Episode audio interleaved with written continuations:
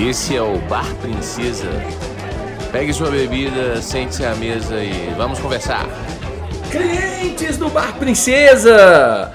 Muito boa noite, ou boa tarde, ou bom dia, dependendo da hora que você está aí nos ouvindo. Saudações, meu nome é Galileu Paolo e você, eu estou aqui com o Júlio Galvão para falar um pouco sobre filmes e sobre a nossa revolta sobre Esquadrão Suicida. É o seguinte, quando a DC não caga na entrada, caga na saída. Temos um feedback que é o melhor filme desde Cavaleiro das Trevas, mas a danada lança ele só no cinema no Brasil. O que, que ela tá querendo? E no resto do mundo? Paralelo no streaming e no cinema. O que, que ela tá querendo da gente? Que eu me vira um pirata? A DC quer que eu seja o Esquadrão Suicida. Que os fins justificam os meios. É isso que ela quer. Poxa, poxa, você que está aí nos ouvindo na edição gravada, lembre de participar aqui ao vivo com a gente no calor do chat, onde temos sempre aqui um grupo legal de gente nos ajudando nesse conteúdo maravilhoso. Obrigado aí quem está aqui hoje ao vivo com a gente, brigadão, valeu Radu, Rodrigo, Karine, Sada, Gabi e que entre tantos outros. Obrigado. Pois é, Júlio, já vamos entrar nessa pauta chata aí. Cara, eu acho estranho essas decisões, né? Eu, eu, eu, eu, nós estamos vivendo um momento atual, é ruim ficar falando de pandemia, mas nós estamos vivendo um momento atual que a gente não sabe se a gente está em pandemia ou se a gente não está. Os caras querem voltar os públicos para o futebol. Eu sempre fui a favor de ter jogo de futebol. Nunca fui a favor do público. O público eu acho que era uma das coisas que devia voltar para o final. É, organizar aqueles 22 que estão ali jogando, mais os caras ali do, do, do redor, eu, eu, eu, sempre achei, pô, os clubes de futebol tudo, tudo rico, tudo milionário, tudo bem. Mas já estão querendo voltar com os públicos, já estão fazendo os eventos aí, já tem liberado umas festas, e aí libera cinema. Eu não sei se eu estou na pandemia ou se eu não estou. Esse é o ponto. Eu acho que é, o mais agravante aí é nem, nem talvez falar se a gente está na pandemia ou não. É a decisão diferente para o país, sendo que em alguns países tiveram que retroceder, no próprio Estados Unidos, quanto à liberação de várias coisas, até a liberação de máscara. E lá fora, a gente está assim num mundo, gente, é globalizado, né? Então, se você tem como decisão de negócio liberar para um país o seu filme no streaming, você não quer que ele vai ser pirateado em outro local? Você não quer que o público que desde consumir esse serviço tenha acesso a ele? E você bloqueia esse acesso para um público de um país igual o nosso e libera só no cinema? É, a chance desse filme. Na verdade, eu já quero dizer para os senhores que eu já fiz aqui, entre a hora que a gente entrou online aqui e a hora que eu estava conversando com o Júlio, eu já fiz uma pesquisa aqui rápida no Google e tem 500 links. É só procurar um bom para você poder baixar. Infelizmente é isso, entendeu? É triste. Eu, eu não sou a favor dessas coisas. Agora, é complicado porque eu tenho de Biomax aqui na minha casa. Esse está pago, inclusive. Por que eu não tenho a chance de pagar um Premiere Race aqui? para poder assistir da minha casa tranquilo, em vez de ter que ir no cinema se eu ainda não tenho tomado a, a segunda dose da vacina. Se eu tivesse tomado, era capaz de eu até ter ido no cinema. Mas não, não tomei ainda, então tem que ficar em casa. Triste. Triste a decisão, tanto quanto, quanto a, a política, quanto nem vou falar política, é questão de negócio e é, e é estratégia, né? É muito estranho. Ela é bem furada, ela incentiva um, um, modelo de negócio que a Disney provou que dá, que é rentável, né? É, apesar da confusão lá com a Scarlett Johansson, né? É, mas a, a, a, confusão lá é, é, tipo é fingir que, que ignorou um contrato, né? Uma cláusula bem específica, né? Olha que legal, vou te pagar por bilheteria. Olha que legal, no online não tem bilheteria. Vou andar aqui e não vou te pagar nenhuma porcentagem sobre isso. Eu achei isso estranho também, eu não sei por que que... Pois é, por que que o Premier eles, eles, eles, eles consideraram que não é bilheteria? É, não, na verdade, exatamente. É, considerou, tanto que ela, a ação dela não é, é, é, muito tipo por maldade, porque se eles tivessem pago uma porcentagem, e, e com certeza eles devem ter sido o contrato à risca, né? Deve ter sido a bilheteria, lançamento de cinema, porque o contrato dela foi antes da pandemia. Sim. Né? Então não foi sobre é, lucro do negócio. Deve ter sido muito verboso no contrato. E o, o, o advogado deve ter lido e falou assim: ah, não, libera essa grana para ela não. E vai. Ah, mas vai assim. Eu acho que vai tomar. Eu acho que. Espero que a Disney, nesse caso, que eu adoro, mas nesse caso eu espero que ela se ferre. Porque eu acho que o Premier Access, ele é uma espécie de ingresso numa outra versão, né? Eu paguei para ter o ingresso, para me poder acessar, assistir.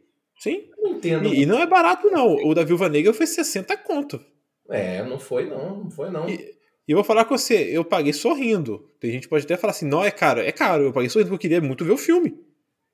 Eu, eu, podia escolher na minha casa, voltei com a minha carteira. Eu alimentei essa cultura louca. Agora, me obrigar a ir no cinema, no meio dessa loucura, e fazer esse lançamento mundial de menos aqui, em alguns países, não. Eu, eu descer, pelo amor de Deus.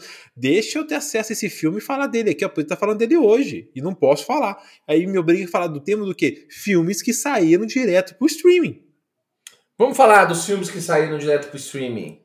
E como isso é uma fórmula que ela pode. Não sei se ela vai vingar, né? Se isso é um modelo que vai durar pouco tempo. Né, para lançamento direto de produções. Eu não sei não, viu, Júlio? A gente ainda vai, entender as consequências disso aí, mas eu entendo que isso aí não vai sair de praxe, não. Eu não, eu não, eu não acho que o negócio do cinema vai acabar, mas acho que ah, eu, não, eu, eu, eu acho que muitas pessoas vão preferir o esquema de assistir de casa. E é bom, e no final das contas, como é tudo sobre dinheiro, é bom para quem está produzindo o filme. Porque você acha mais rentável? Alcança mais um público? O, o Premier Races da. É porque muitas, muito se discutiu sobre o negócio. Vamos, vamos tirar o negócio do Viúva Negra Vamos tirar o trem da viúva negra do negócio. Vamos tirar, vamos tirar a quebra de contrato, né? e vamos falar sobre. Porque uma coisa é, podia ter feito e ter tido pagamento sobre receita do mesmo jeito, que era a condição do contrato dela. Com certeza até ter tido um, um, um orçamento menor, né? um salário menor para poder ganhar, né? Sobre claro. Ela, ela era produtora, né? Ela tá. Ela. Ela era produtora, então ela ganhava em cima é, esse negócio aí do, do premiar, vocês não sei, assim, foi estúpido, assim, da Disney. Não é estúpido, né? Querem ganhar um dinheiro. Mas eu acho muito difícil o, a justiça americana não dar o ganho de causa pela Scarlett Johansson. E se não eu... der, vai puxar muita gente processando, igual já estão citando aí outros, outros atores indo atrás. Então, assim, sim. ela vai ceder isso. E ela tem dinheiro sobrando. E sim, Sada, a DC perdeu a oportunidade da publicidade aqui no Bar Princesa. Perdeu.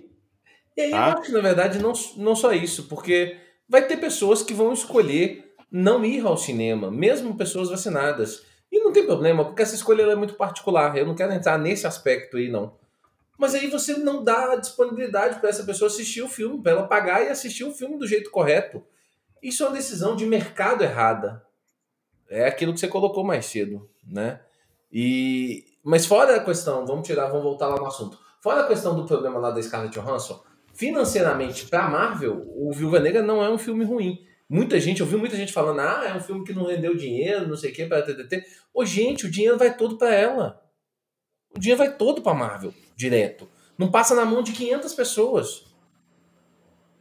Exatamente. Não tem distribuição, não tem. É, paga uma, uma cadeia gigante, né? Assim, quem sofre é o dono do cinema, né? Que, porque ele vende, ele ganha com outra coisa. Mas falando sobre a própria. A Warner ela deve meio que financiar também essa cadeia de cinema, né? Evidentemente não a Disney, talvez, porque a Warner é dona até de cinemas. E talvez até por isso tenha sido o incentivo. Mas quem sofre é o dono de cinema. Porque, de, de, igual o jogo digital. É, eu consumo muito jogo digital e tudo mais, devia ter até desconto nessa droga, porque é, o mesmo, é mais caro que o jogo físico, às vezes, que tem que ter margem de lucro para a loja, para o retail. Sim. E a mesma coisa da droga do aluguel do filme.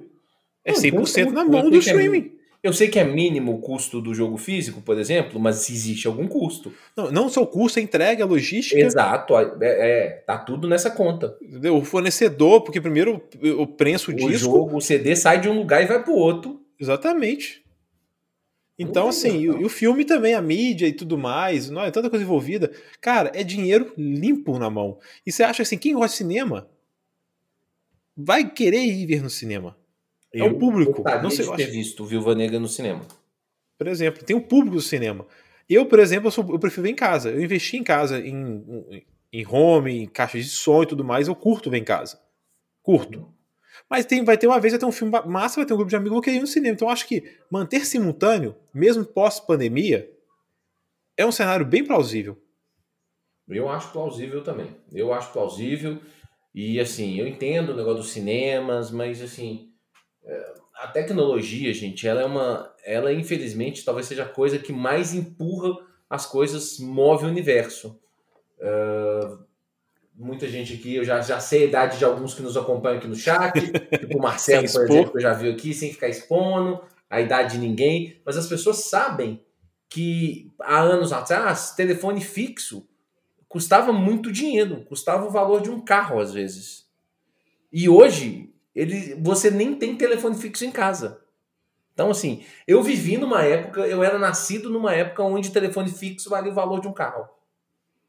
E hoje, e hoje não vale nada, não vale nem linha empurrada na sua mão. Vai, pegue minha linha. É, é. Né? As operadoras disputam a tapa. Esse paninho de limpar óculos. O dia que você ah, puxa, parecia uma, uma tanga na sua mão. Não, é um paninho de limpar óculos. Faltou quase um tecido de texugo. Ai, ai. Tecidos cruzados. Ô, Marcelo, não entrega a idade, não, Marcelo. Não, evita isso aí. Evita, evita falar o tipo de moeda no chat. Evita, evita. Por é favor, não faz idade, isso não. Pô, é a nossa idade. Então, assim, é complicado, pô. Então a tecnologia muda o negócio pra frente. Então o negócio do cinema, os casos do cinema vão ter que se reinventar. Pensar Sim. em outras possibilidades, no final das contas. E a Disney, assim, ela foi, eu acho, praticamente pioneira, né, com isso. Tanto com Mulan, saindo diretamente. Você vê um monte de filme que tá assim, 007 até hoje não lançou porque estão esperando decidir o cinema. Já poderiam estar tá ganhando dinheiro com o streaming. Pois é, e essas decisões, elas são. E aí a pior parte do negócio, que você já apontou muito bem, Júlio, é a decisão de fazer num lugar de um jeito, no outro lugar de outro jeito. É, ah, nos Estados Unidos vai ser assim, mas no Brasil vai ser assado. Bom, mas aí, aí é o tiro no pé total do, do planeta Terra. Aí é o tem mais estúpido, idiota. Gente, não tem como segurar isso. isso e, e, isso já, é, já provou que reduz é, a Netflix ou jogos digitais reduziu muito a pirataria. Muito. Né? Lançamento simultâneo, até no cinema reduziu muito a pirataria. Houve é, é uma época, muito, muito tempo atrás, né?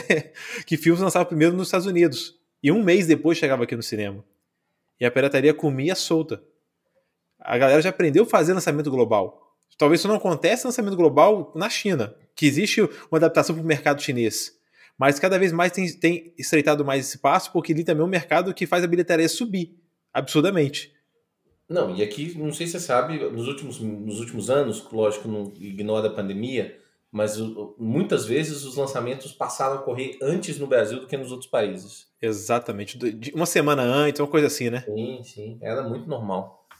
Entendeu? Então, poxa, aí essa decisão, e devido a essa decisão, nós vamos falar um pouquinho, indicar para vocês, porque eu tenho uma dor, né? O Galileu tem me ajudado a, a, a sanar essa dor. É, eu sempre tenho falado assim, nossa, esses últimos anos não tenho visto filme, tá difícil achar filme bom no streaming.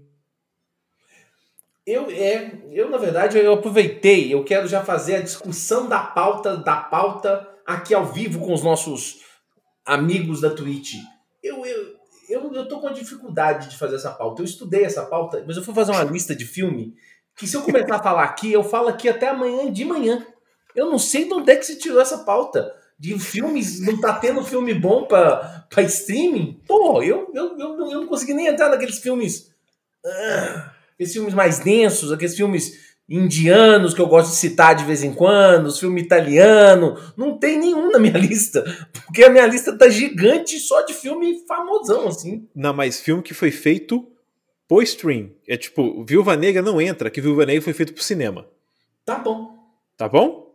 Tá bom. E, e, e era para ter sido lançado no cinema. 007, por exemplo, vamos pegar algum filme aqui que seria direto para lá. Uh, tá difícil de eu lembrar aqui agora. Toma aí. Mulan, por exemplo.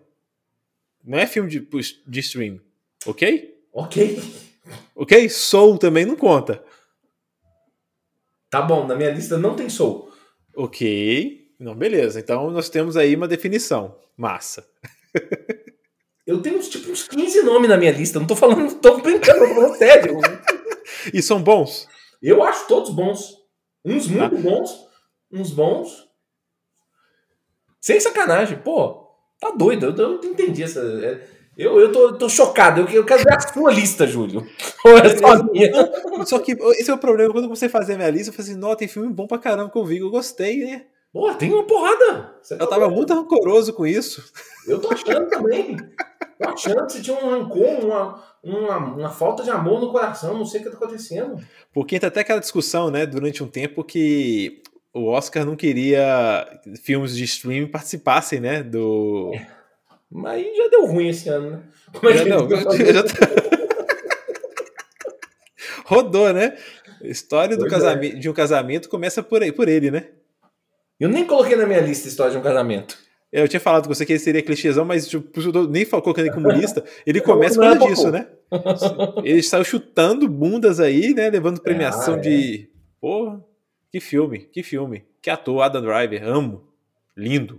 Não. Adam Driver é muito bom mesmo. Inclusive, estou Que muito bosta. ansioso para ver Adam Driver no filme que. Gente, eu fui ver o trailer desse filme, inclusive, a House Gucci. Casa Gucci, vocês viram? Vocês Sim. viram o trailer? Sim, sim. Gente, que trailer impressionante. Que trailer sensacional. Lady Gaga. Pô, tem uma porrada de ator ali, inclusive Al Pacino. Gente, esse, esse filme aí vai ser, vai ser bravo. Adorei. No chat aqui é pauta boa, filmes que já assistimos mil vezes. Esse Ou, aí que eu- podemos ver mil vezes, né?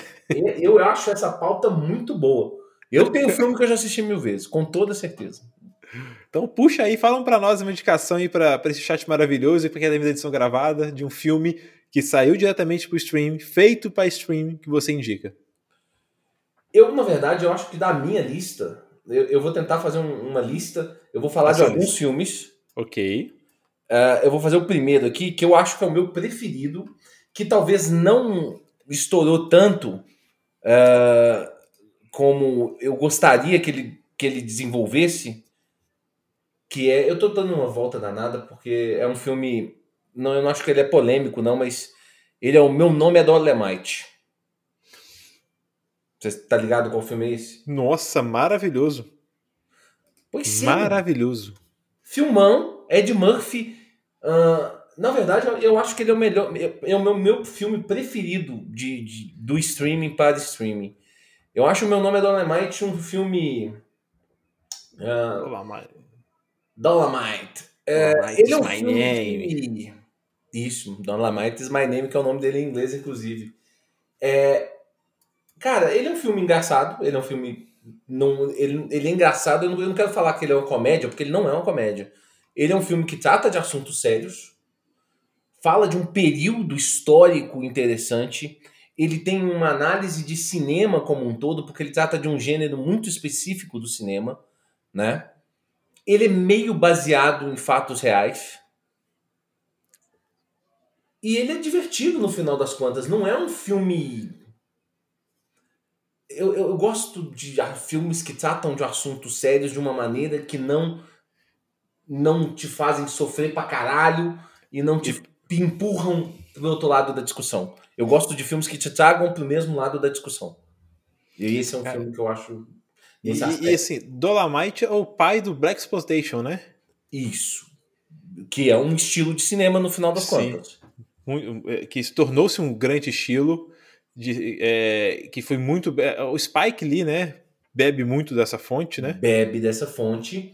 E aí o que acontece do, desse estilo de cinema, senhores, que nem era considerado um estilo, a gente nem sabia que existia esse estilo, porque vários filmes dessa linha não chegavam pra gente, ou chegavam de um jeito que era ah, meio que disfarçado de um outro estilo, né? Quando eu assisti Shaft pela primeira vez, eu nunca imaginava que aquilo era Black Exploitation, né? Que era um estilo de filme feito de negros para negros, né? Assim, que não atingia o mercado branco em, em alguns lugares.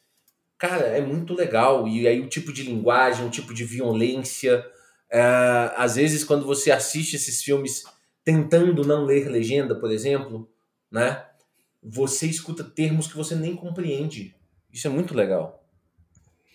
E o Ed Murphy tá sensacional no filme, né? Ele é muito bom ator. Ele, ele ganha dinheiro fazendo aqueles, esses filmes ruins aí, que ele faz 70 personagens.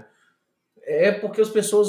É pra fazer algum dinheiro. Mas ele, quando ele quer fazer as coisas direito, ele é muito bom ator. Ele é, ele é muito bom ator, de verdade. Tem um, tem um stand-up dele, é, eu, eu acho que teve na Netflix um tempo e agora acho que não tá mais, mas acha no YouTube. Cara, que é um trem você ficar rindo E ele vai te falando umas coisas muito verdades da sociedade atual e da vida dele. É, é muito doido. Ed Murphy é muito bom. Gente, pra você ter ideia, esse filme teve 97% de aprovação no Rotten Tomatoes. 80, 97, é altíssimo. É alto, é bem alto. É, é bem alto por causa até da questão do. de como que o público enxergou esse filme, né? Porque é, mas, esse... mas como ele floreia com comédia, é mais palpável, é mais é, digesto para várias pessoas, sabe? Então, é e tem esse tom, mesmo sendo baseado em história real, tendo um drama de, um, de, uma, de pessoa real que passou por tudo aquilo, ele, por ter essa pegada de comédia, e na verdade a comédia é quando ele tá atuando com ele mesmo. Então o filme é, é sobre um drama, mas ele é um comediante. Então tem essas camadas dentro do filme que são sensacionais. Então, tá, na verdade, tá, é baseado em fazagem de um comediante. Ponto. Então é um filme engraçado, mas você vê que o cara sofre para isso e como que ele acreditou no sonho. É muito, o filme é foda. O filme é foda. Boa indicação, Gá. E, assim, e, é um filme que eu poderia ter colocado sob expectativa. Eu não esperava muito. Eu fui ver logo que saiu. É, eu assisti logo que saiu também. Eu não tinha uma expectativa gigante também, não. Ah, ele realmente me surpreendeu e depois todo mundo falando sobre ele. Foi fantástico. É, mas eu acho que acho que a gente, a gente falou pouco desse filme. Talvez um problema dos filmes de, de streaming é, eles ainda não geram a mesma hype que uma série gera, por exemplo, entendeu? Sim, isso é verdade. O, o boom é muito rápido, né? É, e às vezes faz-se boom de alguns filmes que não são bons. Pra te falar a verdade. Tipo Gente, filme... nosso chat. Só desculpa, nosso chat aqui tá falando de Lagoa Azul. Não, nosso chat tá falando do, do filmes que a gente assistiu mais de mil vezes. Noivo de Mentirinha, Essa As é Branquelas. Nós vamos ter que fazer de algum momento, né? E as pessoas citaram filmes aqui interessantes. Esse Um Domingo Qualquer, inclusive, que o Marcelo citou, ele é realmente maravilhoso filmes de tema de futebol americano. Eu, inclusive, sou um gigantesco fã de futebol americano. Eu, quando tem, tá na temporada da NFL, meu domingo é só futebol americano. Eu assisto das três às, a hora que termina o último jogo, né? Um domingo qualquer é lindo mesmo. É maravilhoso, inclusive. Gá, preciso de um domingo com você acompanhando, então, uma temporada para poder entender mais do esporte. Fernanda também tá, vai adorar esse, esse, esse programa, viu? Vamos, vamos marcar. Eu, eu, agora em agosto eu tomo a segunda dose. Aí eu acho que eu vou dar, tentar dar uma, dar uma relaxada, dar uma tranquilidade. Não, é porque eu tô, eu tô, tô no momento ainda estou um pouco tenso. Estou um pouco Sim. tenso com o negócio aqui da pandemia. Mas quando eu tomar a segunda dose, eu vou dar uma respirada, a gente marca, vai ser um prazer para mim. Porque o futebol americano, Marcelo, obrigado, Marcelo. É, e, e Marcelo vai concordar comigo que o futebol americano é um negócio que é o seguinte: a gente, quanto mais a gente entende, mais a gente gosta do esporte. Porque é um esporte difícil. As regras não são simples. O conceito inicial é básico, mas as regras não são simples no geral. Mas quanto mais você entende, mais você gosta. É... Futebol americano é muito legal. Eu, inclusive, Marcelo, eu sou New Orleans Saints, inclusive. Sou muito, muito, muito, muito fã do Saints. Né? Então, Dolomite My Name tem nossa estrelinha, né? Só marcar aqui que esse tem selo de indicação Bar Princesa. O Dolomite? É. Maravilhoso. Dolomite é maravilhoso. O Denver Broncos é o time do Marcelo. Eu gosto dos Broncos também, é um time legalzinho. Ô Marcelo, se você tem uma noção, o Pereira aí é, deve ser família sua, porque o Marcelo é Marcelo Pereira também, tá? Então vocês estão em família aí. Ah, é? e Cara, você, Júlio? Vou falar de um filme ruim, mas é bom. É, porque é um filme que, assim, é para stream direto, tem um ator de peso. Ele, nas críticas, ele foi muito, foi assim, nota muito baixa no Tomato, mas na audiência ele teve uma aceitação boa. E foi, eu acho, não sei se foi a primeira grande produção da Netflix, mas ela investiu em peso com o Will Smith, que é o Bright. É, Bright é ruim.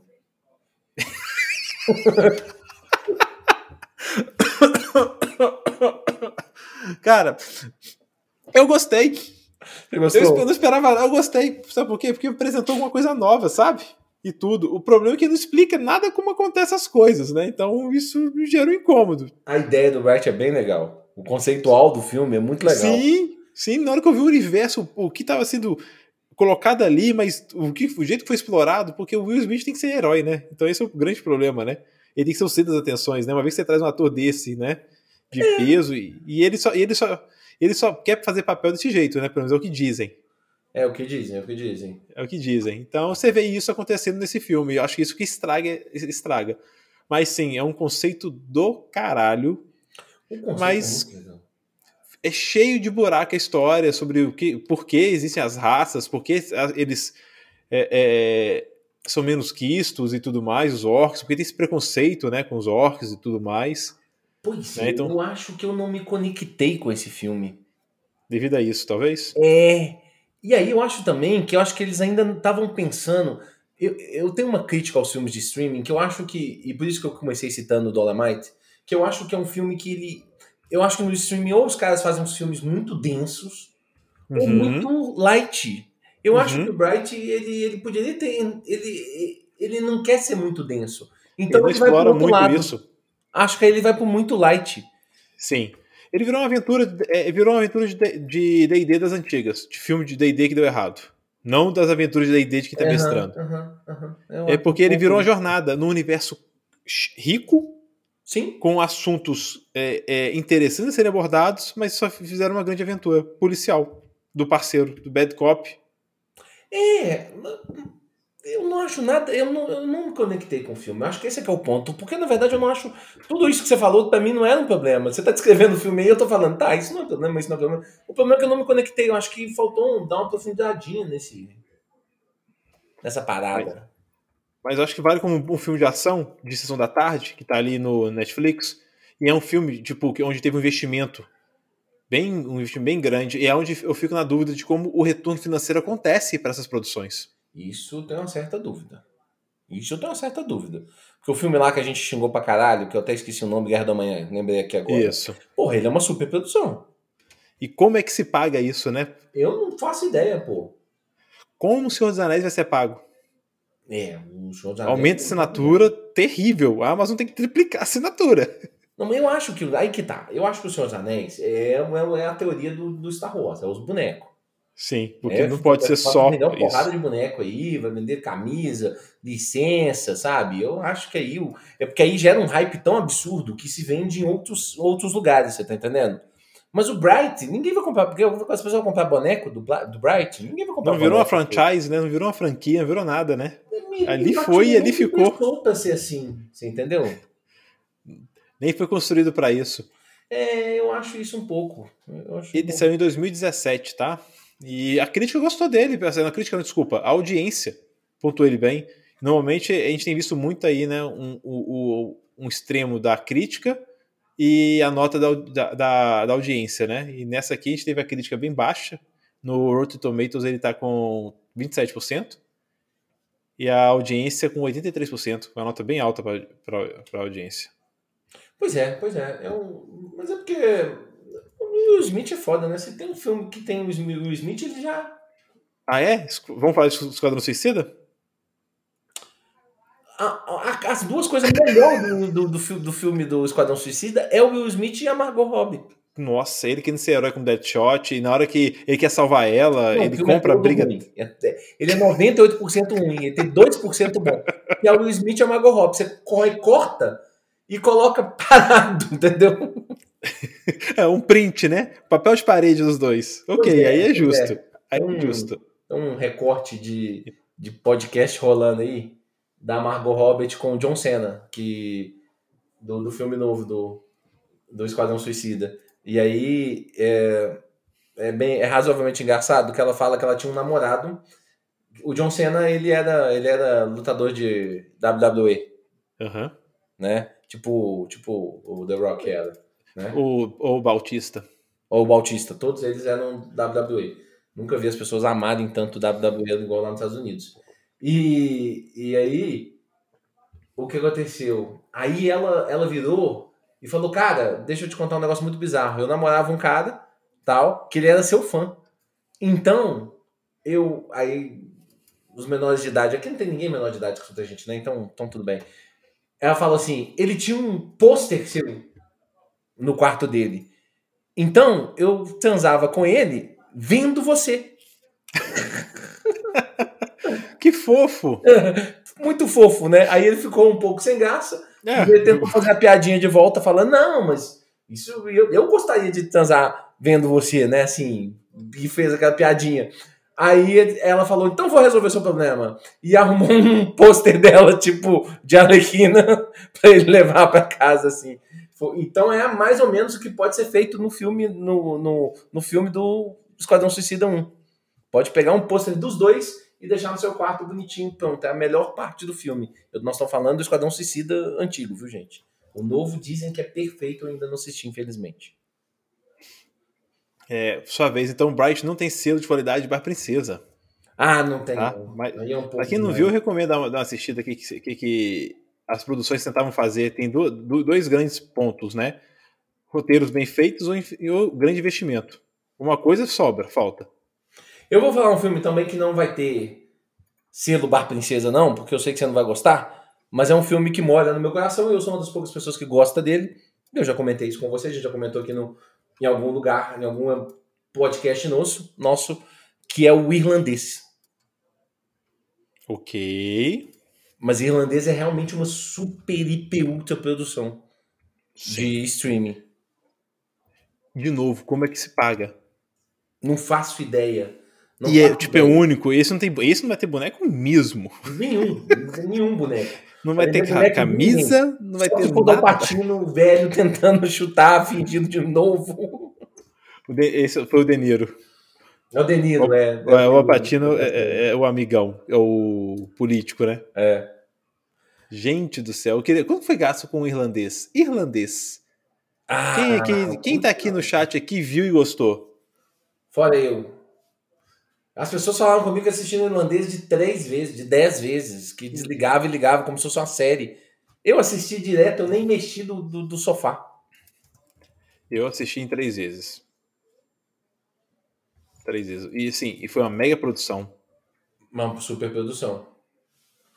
Ah lá, em quatro prestações. A Fernanda tem que voltar algumas vezes. Pois é, mas eu entendo que é um filme. Eu coloquei na minha lista, sabendo que, que a gente nem ia render muito essa pauta. É porque é um filme difícil, eu entendo. O filme de máfia já é um filme lento. Irlandês, dentro dos filmes de máfia, é um filme lento.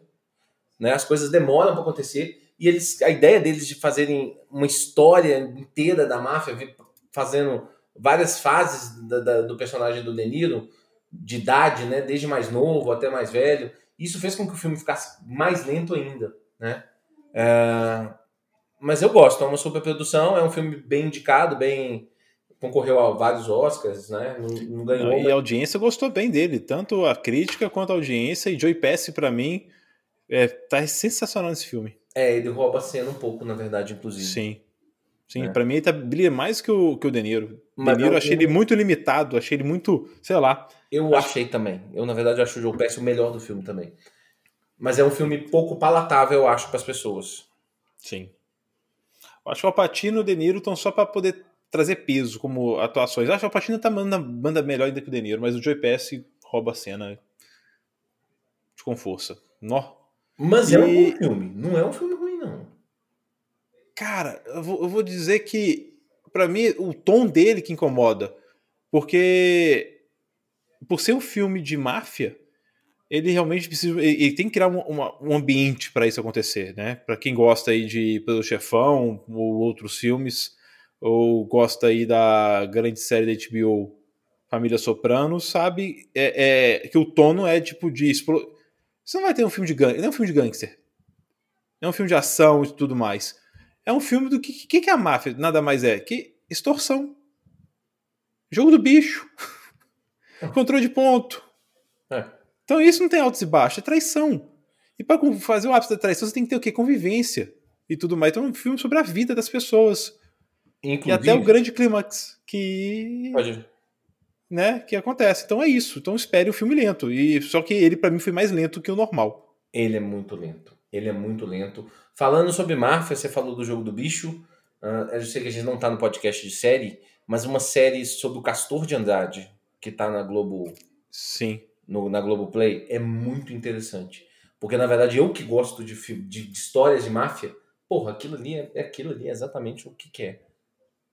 O jogo do bicho no Rio de Janeiro é uma espécie de máfia, é um negócio absolutamente curioso. Porque é exatamente aquele negócio, as pessoas de perto ele cuida bem, as pessoas de longe são rivais. É um conceitual muito, muito, muito, Muito máfia mesmo, literalmente. Com os lados estranhamente positivos que existem na máfia e os muitos lados negativos. Lendo aqui, mais lento do que acordando antes das 6 da manhã para ver. Boa.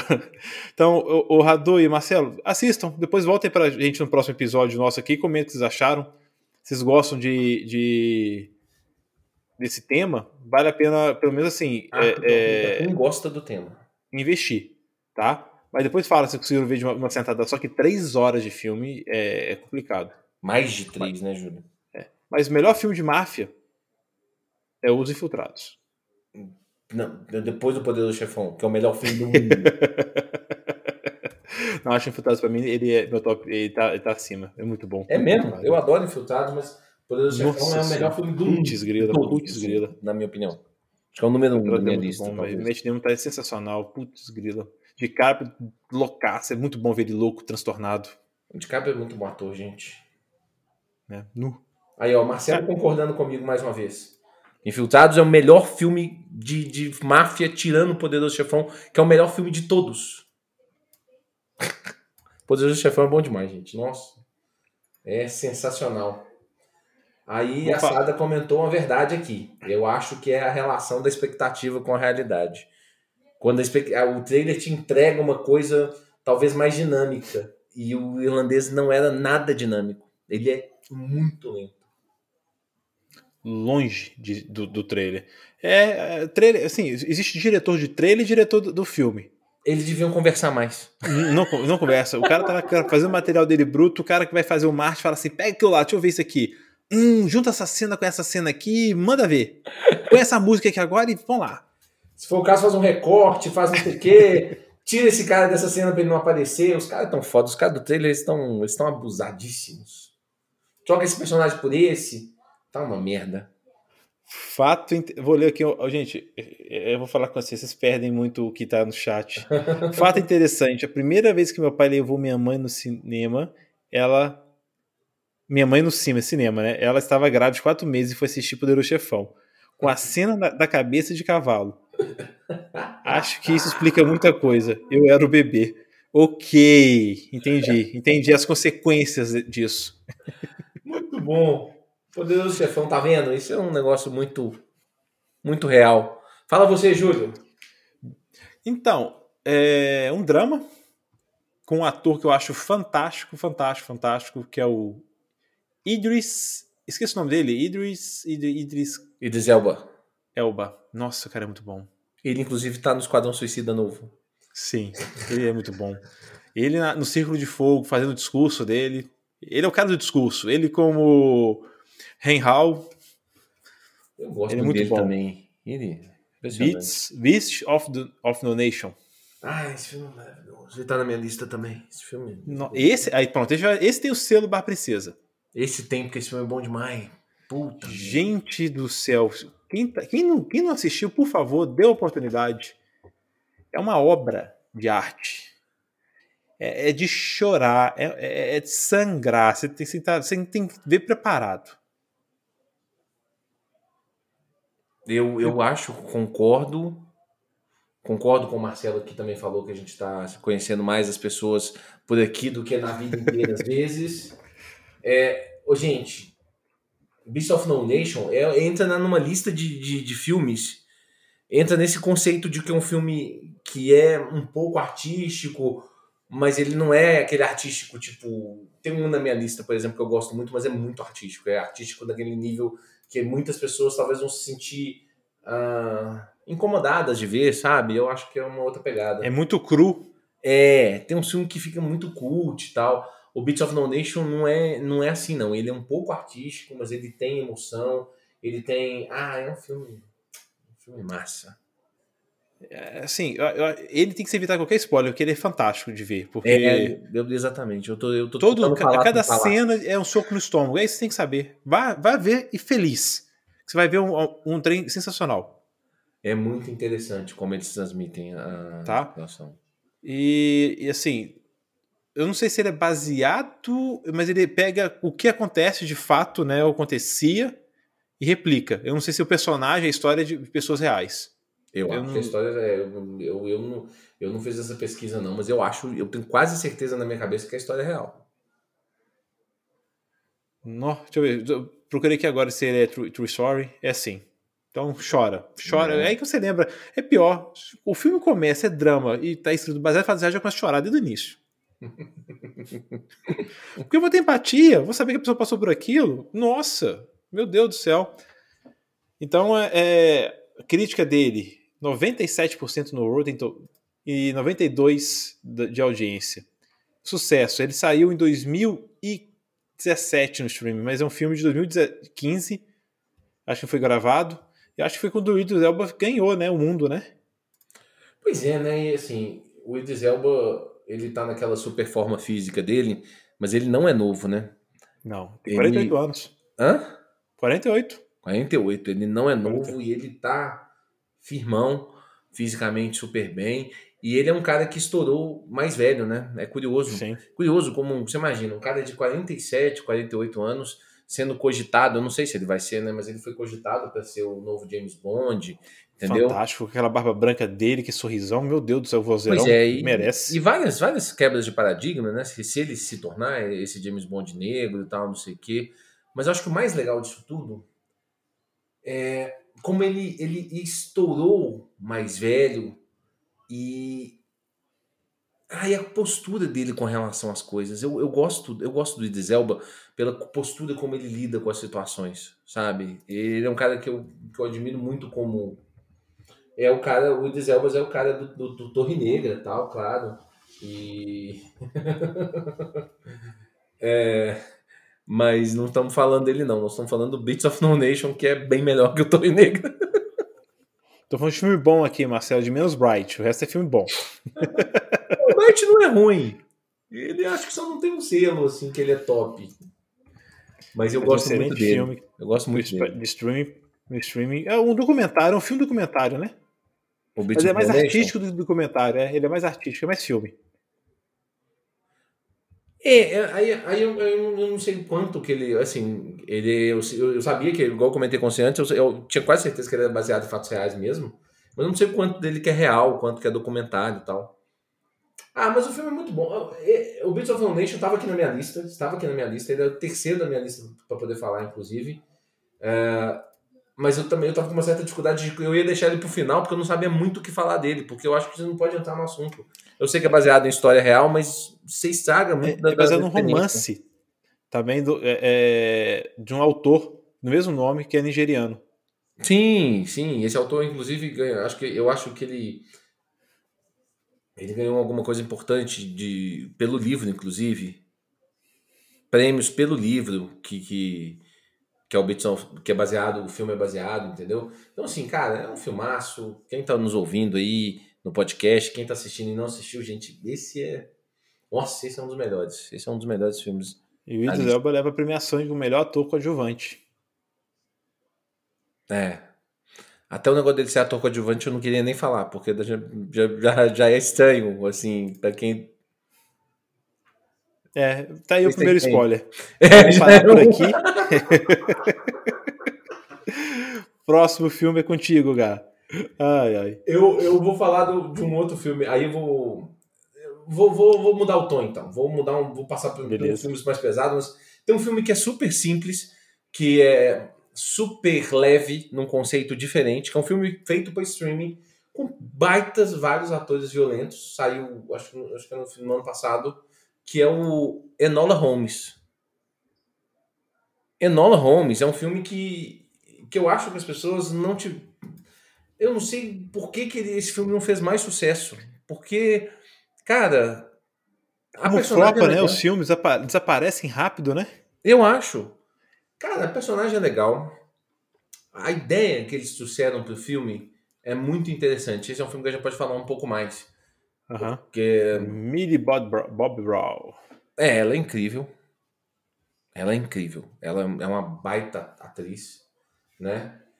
É, é, é aquele tipo, tipo de filme que não é pesadão, não, sabe? É um filme levinho, tranquilo de assistir. Tem o Henry Cavill, maravilhoso. É, O Homem de um Sorriso Só. Um homem de um sorriso só, um sorriso perfeito, inclusive, diga-se de passagem. Mas e, é um e treinou só. anos, gente, pra que sorriso. Por isso Não, que esse é o sorriso. outro, né, Júlio? Inclusive, se eu tivesse aquele sorriso, eu não precisava ter um. Não precisava ter mais nada, inclusive. Que o sorriso do Cavill é um negócio assustador. É um negócio sensacional. É lindo mesmo. E eu não preciso ter outro, vamos falar a verdade. E, cara, eu, eu gostei da maneira de. Ela tem um. A Enola, ela tem um, um- meio que um par romântico no filme. E eu achei que uma das coisas mais legais desse filme é como eles trocam os dois personagens de posição, né? Que assim, num filme padrão, o que que seria? Seria aquele homem, é o, é o, é o jovem salvando a dama das coisas e a dama fazendo algumas, algumas funções assim aleatórias. Princesa, né? Padrão princesa. Princesa, né? isso. E aqui no filme eles fazem essa troca de uma maneira tão natural. Achei isso muito massa, sabe? Até porque ela é uma Holmes, né? Então ela que é a heroína, né? Sim, sim, sim. É. E, e diferente do que. Bem diferente, mas. Porque a Mulher Maravilha que é a grande heroína e ela fica presa no seu amor. Exato, exato. Isso é um ótimo exemplo de uma situação assim. Isso é um perfeito exemplo.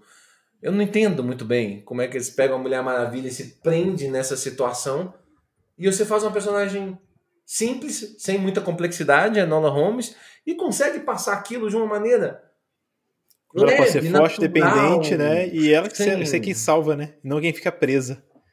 Sim, é muito legal. Tem umas cenas nesse filme que são muito boas, assim, de umas situações, sabe? Porque o menino, o cara lá, ele é tipo um estudioso, ele é um botânico, ele é um cara, sabe? Tipo um.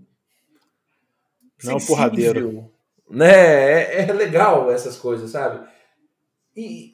é- É porque, de vez em quando, algumas dessas cenas, de alguns desses filmes, às vezes parece que se é feito isso. É um negócio. do- Eu entendo um pouco quando as pessoas falam que é tipo uma política de lacração. E às vezes me incomoda um pouco também. Mas quando, quando é feito de uma maneira natural, é a maneira que é mais legal. Que é a maneira que a coisa funciona do jeito que tem que ser. Sabe? Isso tem que ser natural. A gente tem que tratar disso com a naturalidade. E acho que isso é um grande mérito de Enola, Enola Holmes. É um, E esse gerou uma polêmica na, na família do escritor, né? Que reclamou muito da personagem. Essa É. personagem existi- existia nos livros do Sherlock Holmes? eu, Ou foi criada para o cinema? eu não sei. Eu acho. Eu, eu, eu, eu, eu lembro da polêmica mais ou menos da época. Mas tem umas polêmicas que são muito chatas, né, ô Júlio? Tem umas É, polêmicas. traz dinheiro, né? É, eu tenho que. Ah, é uma adaptação, tá? Dos Mistérios de Enola Holmes. Então tem livro. Tem, eu achava que tinha. Eu achava que tinha. Eu não sabia que tinha um livro dela. Falando dela, não. Eu achava que ela era uma personagem que rondava ali o, o Sherlock Holmes. O Sherlock Holmes tem muitos livros, né? Então, assim, tem Sim. muitos, muitos personagens ali ao redor. Eu tenho uns dois ou três aqui. Com vários personagens interessantes que a gente não, não conhece, né? Do, do ambiente. Enola Holmes. Cara, um filmezinho light, Netflix. Eu gosto. Eu falei pra caralho, você gosta? Não assisti, vou me incentivou a ver. Ah, você não É, assistiu, não? Não, não assisti. Porra, eu tô dando 500 spoiler, então. Não, não é spoiler, não. Você Não, tá não falando do spoiler, filme. não, é tá- você tá- não, não, não. Você tá fazendo uma crítica do filme sem spoiler, indicando ele, tá? Tá excelente. E eu comprei a ideia. A crítica falou muito bem dele, a audiência deu 70%, até um pouco mais abaixo da média de filmes que, que a galera grita, mas não negaram, não, porque quando vai pro extremo também a galera critica bastante. Até porque talvez ele seja PG-13, então é um filme leve, né? É, é um filme, é um, é um filme levinho, filme levinho. Cara, muito bom filme. Assistam. É legal, o foco é nela, é na, na Enola Holmes. A, a Millie Brown, ela, ela é uma atriz, a gente tá vendo o crescimento de uma, de uma atriz dessas que vai ser, sabe, por muitos anos, uma atriz foda. Ela, ela é muito boa. E, e, de novo, ele tem uma simpatia gigante, né? Ah, ela, ela é do caralho. Ela, ela é, é, é incrível. Ô, ô, ô, ô, Pereira, caramba, você consome material, tá aqui fazendo indicação da série do Regulares de Baker Street, só que Isso. eu acho que meio que tá pra flopar essa série, né? Pois é, eu na verdade comecei, eu assisti uns dois episódios e aí eu ouvi dizer que ela talvez vai flopar. E aí eu parei, porque eu tô. Esperar, né? Esperar co- confirmar uma segunda temporada antes de entrar de cabeça, né? É, até porque eu ouvi dizer que ela já não tem final, entendeu? Mas o, ele tá comentando que, que realmente o universo do, do Sherlock Holmes é um universo muito grande, e é verdade. Então, assim, se você não assistiu, assiste. A Nona Holmes é, é, é, um, é uma sessão da tarde bem melhor do que o Bright. Porque ele é menos pretencioso do que o Bright. O Bright, o problema do Bright é que ele é um filme pretencioso. Ele, a ideia dele é muito massa e a gente fala, porra, vou fazer um filme massa, um filme com É um D&D interessante. futuro. É um D&D do futuro. É. Radu já citou um filme aí que tá na minha lista, inclusive. Vou entrar nele. Então vou jogar um pesado pra gente ir para um mais leve. O Joias Brutas. Tá na minha lista também. Então vou voltar pro pesado. Vou dar um filme que eu vou falar com você. Os- o, o, o, o- Sabe aquela, aque- aquele filme que você. Ele não é pesado, mas te deixa tenso, que você fica, você fica no silêncio prestando atenção em cada coisa que tá acontecendo? e Eu fica acho. esperando toda vez a virada, tipo, vai ser agora, não vai dar, vai ser agora, vai- ser agora. Até o momento que acontece agora, você fala assim: caramba, eu não esperava que acontecesse agora. Eu Ó, acho Joias Brutas. Brutas bem pesado. Putz, Ele grilo. só não parece pesado, mas eu acho o Joias Isso. Bem pesado. Eu acho um baita filme. Nó! E assim, a audiência cagou nele, tá? 50% de aceitação da audiência, crítica lá em cima, mas eu amei. Acho que a Sada não curtiu muito o filme, É mesmo? Ó. sim. Mas ele. E de novo, né? Tem o Adam Sandler e ele tá incrível. E você acha que vai ser um filme besterol, né? Mas Acho longe é. disso. pouco isso. Acho que é um pouco isso. Você acha que vai ser um besterol e não é, mas ele tem a comédia dele ali. Não a comédia besterol, mas o ator ele é engraçado. Até ele sendo do jeito que ele é, que é um cara viciado em algumas coisas. E ele ainda ele traz essa- esse alívio para esse personagem. Mas caramba, tudo que acontece em volta dele, as- o que, que ele cria, os problemas que ele cria para ele, nossa, é absurdo. E acho que é um filme que eu fiquei o tempo todo trancado. Eu achei. Nossa, eu, gosto muito de Joyce Brutas.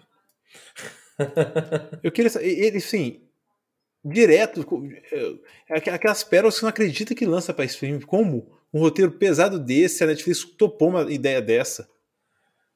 É, e assim, a, a Netflix tem um contrato com o Adam Sandler, né? Aham. Vocês sabem disso. Então, muitos filmes que ele faz. E aí entrou essa ideia de fazer um filme diferente, sabe? É, Eu, eu não sou um gigantesco fã do Adam Sandler, não. Eu acho até que eu não sou o maior crítico do Adam Sandler. Eu acho que ele faz o filme que as pessoas querem ver dele. E eu acho que o grande problema do Joyce Brutas para algumas pessoas é que elas queriam ver o Adam Sandler de sempre. E aí essas pessoas se, se assustaram com o filme.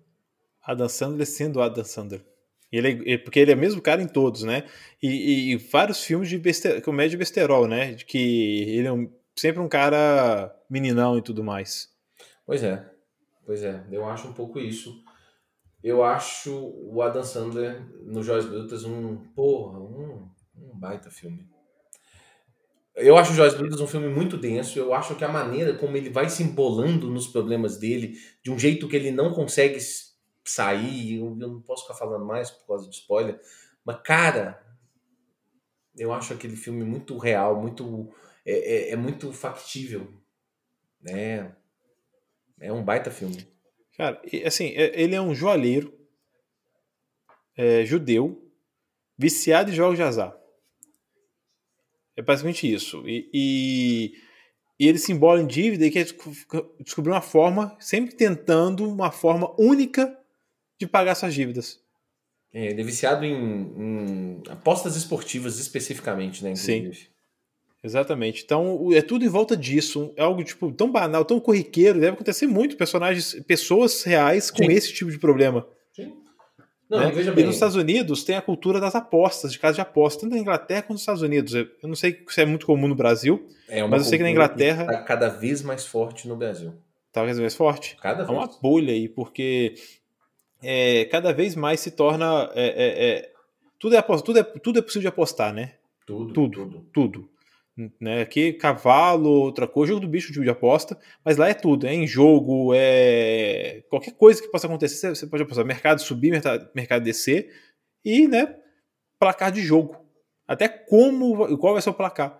E ele é viciado nisso. Então, e a forma que ele acha para poder pagar as dívidas dele. Então a trama em volta disso é incrível. É. É um nível de apostas, assim, aqui no Brasil tá, tá acontecendo normalmente, já tem vários sites de aposta. Pensa bem, vários grandes clubes do Brasil hoje são patrocinados por casas de aposta. Uh, esse é um mercado que está crescendo muito. Tipo o Betis lá, por exemplo? É, o Atlético é patrocinado por uma casa de aposta, o Fluminense, o São Paulo, o Bahia, uh, o Galo, por exemplo, é patrocinado pela Betano, por exemplo, né? E assim, tem muitas, muitas casas de apostas. Eu, eu, eu, eu na verdade, eu mexo com apostas contra ele, entendeu?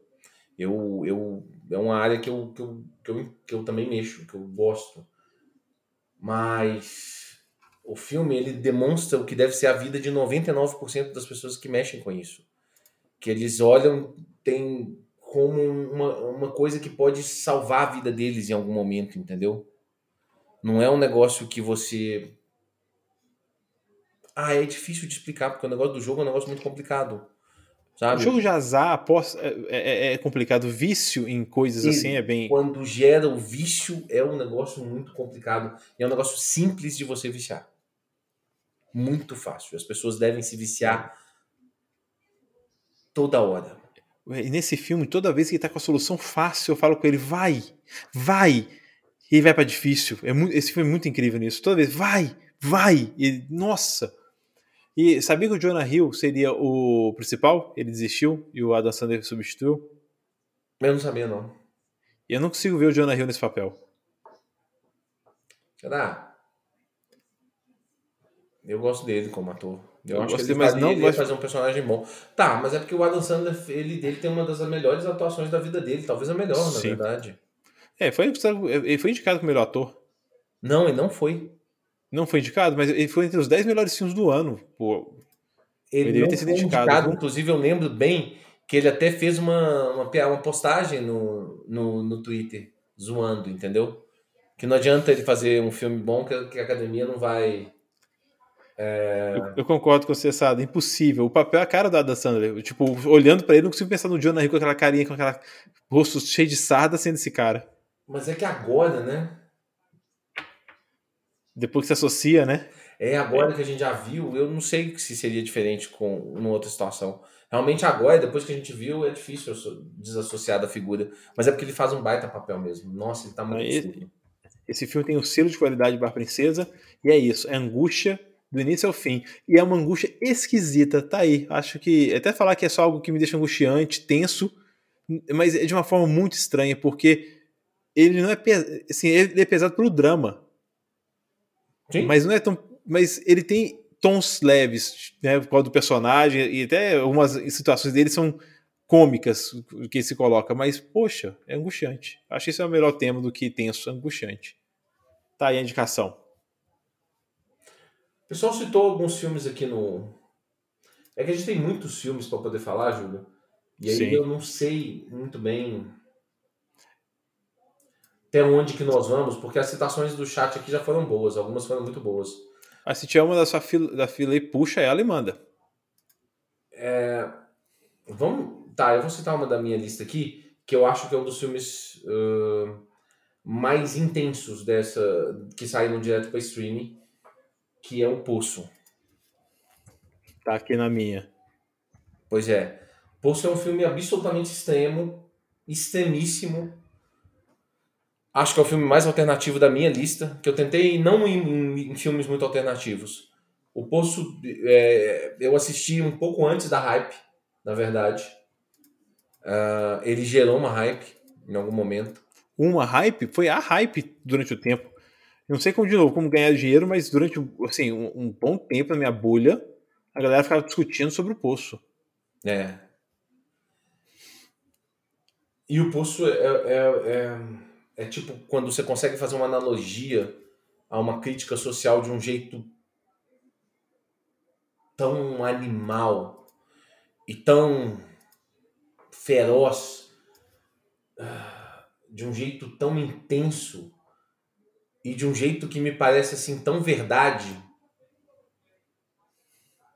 Cara, O Poço é um filme que mexeu muito comigo. Para mim, o meu incômodo com o Poço é ficar procurando as referências que ele tem. E depois que você, que você assiste, eu fui assistir já com a galera falando e falando as referências. Eu assisti, gostei do filme, quando fui procurar o que a galera procura de referência, falei assim, pô, algumas você tem que estar tá viajando demais, outras você tem que ouvir o que o, o que o, diretor disse. Mas se você ouve o que o diretor disse, você já perde a noção do que você quer interpretar daquilo.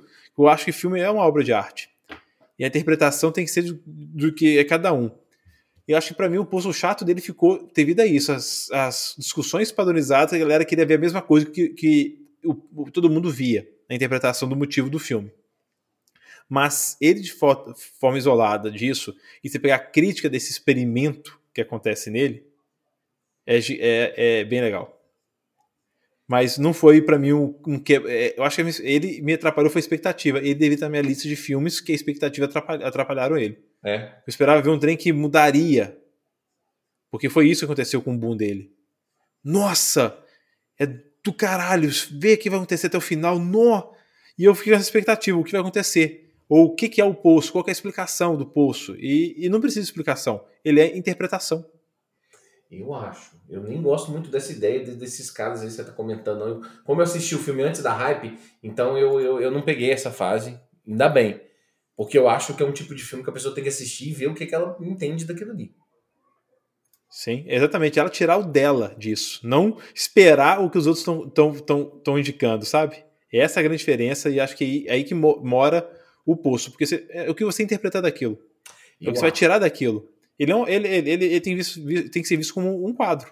Ponto. Eu acho isso acho que é tipo um livro de filosofia, é, um, é uma coisa filosófica mesmo. Você tem que olhar para aquilo e, e, ver como que aquilo vai, vai, vai te impactar na vida. Eu acho isso, eu acho. Nossa, eu acho um filme impressionante. Não quero nem ficar falando muito, não. Não sei quem aqui no chat assistiu o Poço, mas. Nó. E ele, ele é, é, de onde? Espanhol? Não, né? Não, espanhol, espanhol. Acho que é espanhol. Espanhol mesmo? E essa é parte da vantagem do, do streaming, né? Filmes que saem de lá e, e dão espaço para produções nacionais daquela, da, né, daquele país, evidentemente. Né? Como a Netflix está firme na, na, na Espanha e em outros locais, como a Rússia cada vez mais e por aí. Então você consegue ver esses filmes que, teoricamente, não teriam espaço no cinema, nunca viriam, porque são blockbusters, né? E você tem contato com isso. Tanto com essa visão e com outros atores, né?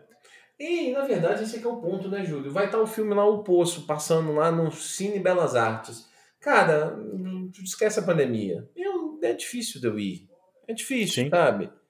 A não ser que entra no hype danado, igual o Parasita, né? Que foi um filme fora da curva. Foi, que não tava. Foi bastante fora da curva mesmo. Foi fora da curva. Ele não foi esperado para blockbuster, tava nesse tipo de cinema. Sim. Cinema cult e tudo mais, de filmes antigos ou alternativos. E, cara, era fila no, nesse cinema para assistir Parasita. É, uma Parasita é incrível, né? Não, não é nosso Sim. tema, não, uma Parasita é do caramba. Ele merece especial, viu? Merece. Filme que vale Porra. a pena. Porra. Até quando eles foram ganhar o Oscar foi muito bonitinho. E, po, e Poço é, é, é, isolado, né? Início, meio e fim ali acabou. Bem satisfatório.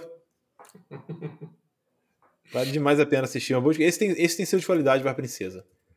O ruim para mim foi minha expectativa. Aí depois eu, eu interpretar ele foi, foi, foi difícil. É, eu faço uma situação muito com mãe, onde as pessoas também queriam todo mundo discutir sobre as referências e cada um podia tirar o que queria daquilo. Né? Tem algumas são muito claras, outras não, mas mãe você tem que ver sem, sem essa expectativa.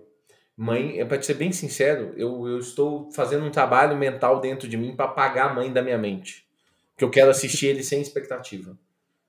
Você, já, você não viu ainda não? Eu assisti, mas eu assisti bombardeado de informações. Ah, tá. De que a Sim, mãe é, muito é ruim. Deus, a mãe é a natureza, a mãe é não sei quem, a mãe é a terra, é, a mãe... Você vê as coisas associando isso tudo e você perde o que tem ali nos diálogos, nos, nos detalhes que te entregariam isso ou não, você interpretaria isso ou não e eu pronto. Eu não sei se ela é, eu assisti desse jeito e aí a minha experiência não foi a melhor, entendeu? Eu quero uhum. apagar para poder assistir de novo para me entender se eu, se eu vejo isso ou se eu não vejo isso, entendeu? Sabe? É, é complicado. Tem filme que era bom as pessoas não falarem, tipo Poço. Poço não, eu tô indicando para as pessoas assistirem, mas eu não quero falar, não quero ficar dando muito spoiler. Eu quero que a pessoa Só veja. lá. Se você não assistiu, se você não sabe que filme é esse, porra, assiste, assiste. Começa a ver lá e vê se você entende aquela viagem lá. Mãe, eu tenho essa sensação sua. Eu assisti e eu achei uma outra coisa. Eu acho. E assim, eu tô, tô tentando lembrar que da lista que eu tenho de filmes mais leves, mas de novo vou falar de um filme. Não, vou indicar mais um, um diferente. Eu ia Hum. falar de um pesadão aqui, não vou trazer ele não. Vou trazer Cargo, que é um filme de fim do mundo, apocalipse, que tem o Martin Freeman como ator.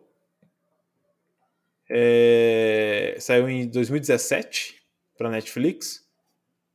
E eu nem sei se ele é de zumbi, mas é de doença fim do mundo, né? Esses filmes apocalípticos. E assim, é um, é, é um drama, ficção, pós-apocalipse, e conta a história de um cara que no meio disso tudo ele quer procurar um lar para sua filha.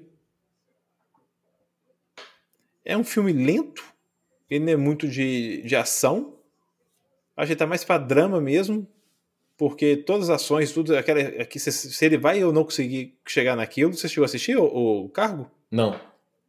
Acho que eu, eu gostei, mas não é um filme fácil. Não é um filme que eu acho que muitas pessoas gostariam, gostar, vão gostar, é bem difícil. A Fernanda acho que gostou bem. Depois me ajuda aí, viu, Fernanda? Porque qualquer temática de zumbi ela gosta, mas ele tem pouco zumbi. Né? E ele explora uma outra cultura, ele se passa na Austrália. Ah, isso eu gosto. Eu gosto desse negócio de explorar outras culturas. E nisso ele mostra como essas outras culturas é, lidam com esse apocalipse. De uma forma bem diferente como a humanidade, o ser humano é, civilizado, digamos assim, lida. É, a chance de você sobreviver no, no zumbi na Austrália é maior, né? Porque... Se souber como, né, aproveitar o ambiente, né? Eu não vi, E- eu nem sei do que Então- ele trata. Eu estou Então, sabendo assim- agora, pelo que você está me contando. Então, é assim, após uma pandemia que se espalhou por, todo, por toda a Austrália, não sei se é pelo mundo, tá? Eu tenho dúvida. E essa pandemia, as pessoas se contaminam, você pode pegar, é estilo zumbi e tudo mais. Um pai que procura alguém disposto a proteger sua filha. bacana, bacana. Achar. É isso. Essa premissa. É, é- é, de novo, é, é um drama, é lento, mas e Martin Freeman me, me impressionou por, por essa atuação, porque eu tô acostumado com ele no Sherlock Holmes. Ele sempre faz um papel, papel mais engraçadinho, talvez em Fargo ele não é tanto assim, mas eu gostei muito do, de ver o Martin Freeman aqui. Netflix? Netflix. Vou, vou, vou assistir, vou assistir em algum momento.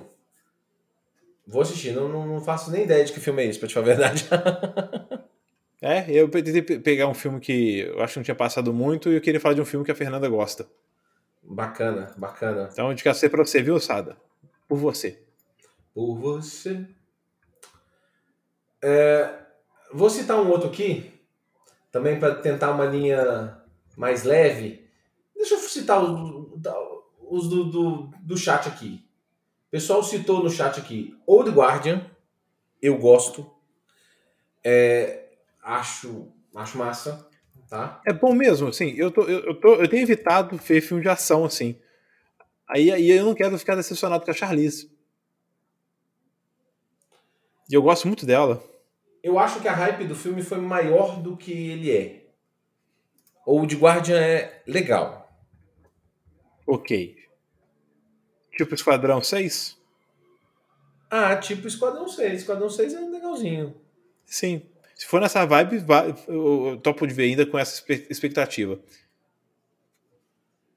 O pessoal citou o Ed Murphy e o Príncipe Nova York 2, que foi feito pelo Amazon Prime. Eu gosto bem. Gosto bem, eu gosto de como eles deram continuidade da história, a história de um jeito ah, amarrando com todos os pontos do, do, filme, ante- do filme anterior. E é engraçado porque o filme anterior ele, ele tem várias, várias coisas dos anos 80, que era um período muito machista, e eles conseguem realmente dar um turning point para 2021, sabe? Mostrando que aquelas coisas machistas, como elas são bizarras agora, entendeu? Atualizar as pessoas, né? Como elas deviam ser atualizadas, né? É, achei legal, achei legal, inclusive. Eu acho legal exatamente isso aí, que a pessoa. ela- é, é a atualização das pessoas. E atualizar a pessoa mostrando ela. Olha aqui, eu, eu sou de uma época que era um pouco diferente as coisas. Eu estou num processo de mudar. Eu quero mudar. Não é simples, mas eu, eu tô, tô querendo mudar. Né? Eu achei massa, achei um filme. Porque, por exemplo, a Amazon ela tem apostado em filmes mais sequência, né? Pra testar um território. Tipo Borá. É, Borá. Borá é Borá, né? Eu, é, eu, o problema é que ele não atualiza, né? É pesado, né? É, mas. Eu gosto. Acho que eu gostei do filme do Borá. O 2, eu, eu, assim, eu, gostei do 1, um, eu vi o 2 e eu fiquei sem graça um pouco com as piadas. Sabe aquela situação? Eu fiquei desconfortável com as piadas. É? Sim. Algumas situações me geraram desconforto. Foi... Eu vi e falei assim, eu queria muito é curtir. Mas o Borá, esse é o bom mesmo, desconfortável mesmo. Nossa, sim. Não, só que eu não sei se eu, eu, se eu, quero. Eu já queria ter uma mudança das pessoas e ver as, ver as pessoas que são escrotas reagindo a ele e como que ele leva aquilo, as pessoas acham comum, ninguém faz nada, me gerava mais desconforto ainda. Eu vi o Morai e eu fiquei desconfortável, desconfortável, muito louco. E é. a Amazon Prime tem arriscado mais em sequências, né, de filmes, né, engraçado. Não, mas tem algumas coisas boas dele aqui. O Radu tá citando o Bird Box, que fez bastante sucesso. Eu Ele fez barulho, sucesso? Ah, sim, muita gente assistiu, né? É um filme. Uh, Bird Box é o segundo filme mais assistido do streaming.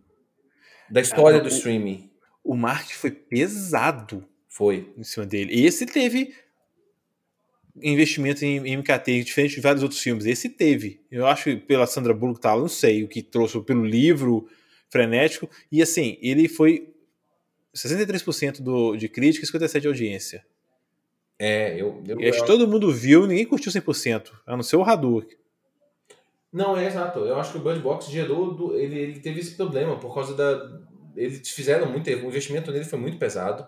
Muita gente assistiu. E é um filme médio. Ele, ele, ele, eu acho que ele é um pouco igual o Bright, sabe? Ele, eu acho que ele quer tipo, fazer um filme muito, muito, muito. Nossa, com uma história muito, muito, muito. E ele não é. Ele não chega nesse lugar. Ele falta chegar nesse lugar onde ele queria, onde ele queria estar. Ele não chega no lugar que ele queria estar. Eu acho que é esse é o problema do Bird Box, na verdade. E eu, eu, eu quero citar, eu, na minha lista, o número um, eu ia citar um, mas eu vou listar outro. Eu vou listar outro. Eu vou listar o número um da lista. Do filme, o filme mais assistido do streaming, que é um filme de ação. Eu nem coloquei o Old Guardian na minha lista, eu citei aqui porque o pessoal do chat comentou. Mas eu acho que o filme O Resgate, com o Chris Hemsworth, é o nosso Thor, ele é um filme que ele chega onde ele quer chegar. O Resgate. Ele é um filme de ação. Uh, ele não é ruim. Ele não é esse filme, ah, nossa, que ação maravilhosa, John Wick, as porradas maravilhosas. Não. Ele é um filme de ação razoavelmente despretensioso, com uma história que não é exatamente muito complexa, mas ele é bom, ele é realmente bom. Então, assim, ele não, ele não quer fazer demais. Ele, ele não só... quer fazer demais. Ok. Então ele entrega um filme de militar. Um filme militar de ação. É a velha historinha do cara que é militar, que ele não tá mais trabalhando como militar, aí de vez em quando eles contratam ele para fazer uns serviços de mercenário. Ele é um tipo um. Exatamente, ele é um tipo um mercenáriozinho. Aí ele tem uns carinhas que trabalham com ele. Filme de mercenário. De novo, eu tenho evitado filmes quando eles colocam, em colocam atores de peso para não ficar é, é, é, desanimado. Então, tá na minha listinha agora, eu vou assistir. Eu não vi Old Warden devido a isso, eu não vi The Rescue devido a isso. Tem um filme de. Eu comecei a assistir, parei, que eu queria ter muito terminado ele. Que a galera faz um ataque especial. Gente, qual o nome do filme? Ah, eu acho que tem um Ben Affleck nele. Deixa eu ver se é com Ben Affleck. Ah, esse filme eu já sei. É o. Operação Tempestade? Isso. Operação Tempestade. Eu acho que é esse. Deixa eu ver se é isso esse mesmo. Esse filme tem o Oscar Isaac. Cara, esse filme eu assisti também. Esse filme aí.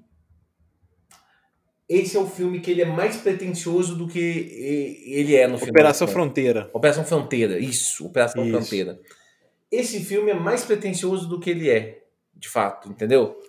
Porque, gente, ator de peso demais. Você tem o Charlie Hunnam, você tem o Ben Affleck, você tem o Oscar Isaac, tem o Pedro Pascal. Né? Tem um elenco, vou falar com você. falei, nossa, beleza. Eu não aguentei. falei, ah, querem muito. No meio do filme eu parei, não voltei nele, não. Eu não vou Aí depois disso veio o Old Guard, veio o, o, o, o Resgate. Eu falei assim: ah, será que vai ser a mesma coisa? Desses, o melhor pra mim é o Resgate. Ok. Se você quiser começar por um, assiste o Resgate. que mais, Júlio? Mas- Não, eu, eu paro por aqui com as minhas, pra- porque senão o dia inteiro. Eu descobri muito filme, na verdade. E, e tem uma lista de filmes aqui do Álvaro que eu vou listar um, ele não tá aqui presente hoje, seria nosso convidado, vai ter que ficar com o Matt, o filhote dele. Tá lindo, tá? E- tá de parabéns, viu, Flávia e Álvaro? Nossa senhora, o menino tá, tá ficando bonitão demais. Chama os dois papas. É, os dois papas é o que eu ia falar antes do resgate. Eu acho Dois Papas incrível também. E esse eu fui ver com expectativa e atendeu ela. Um filme bonito.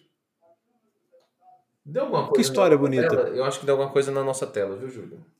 Ah, desculpa, abri o documento do Álvaro pra pegar o filme dele. E aí, como ele tá no, meu, tá no Word, tá em cima do negócio. Obrigado, gente.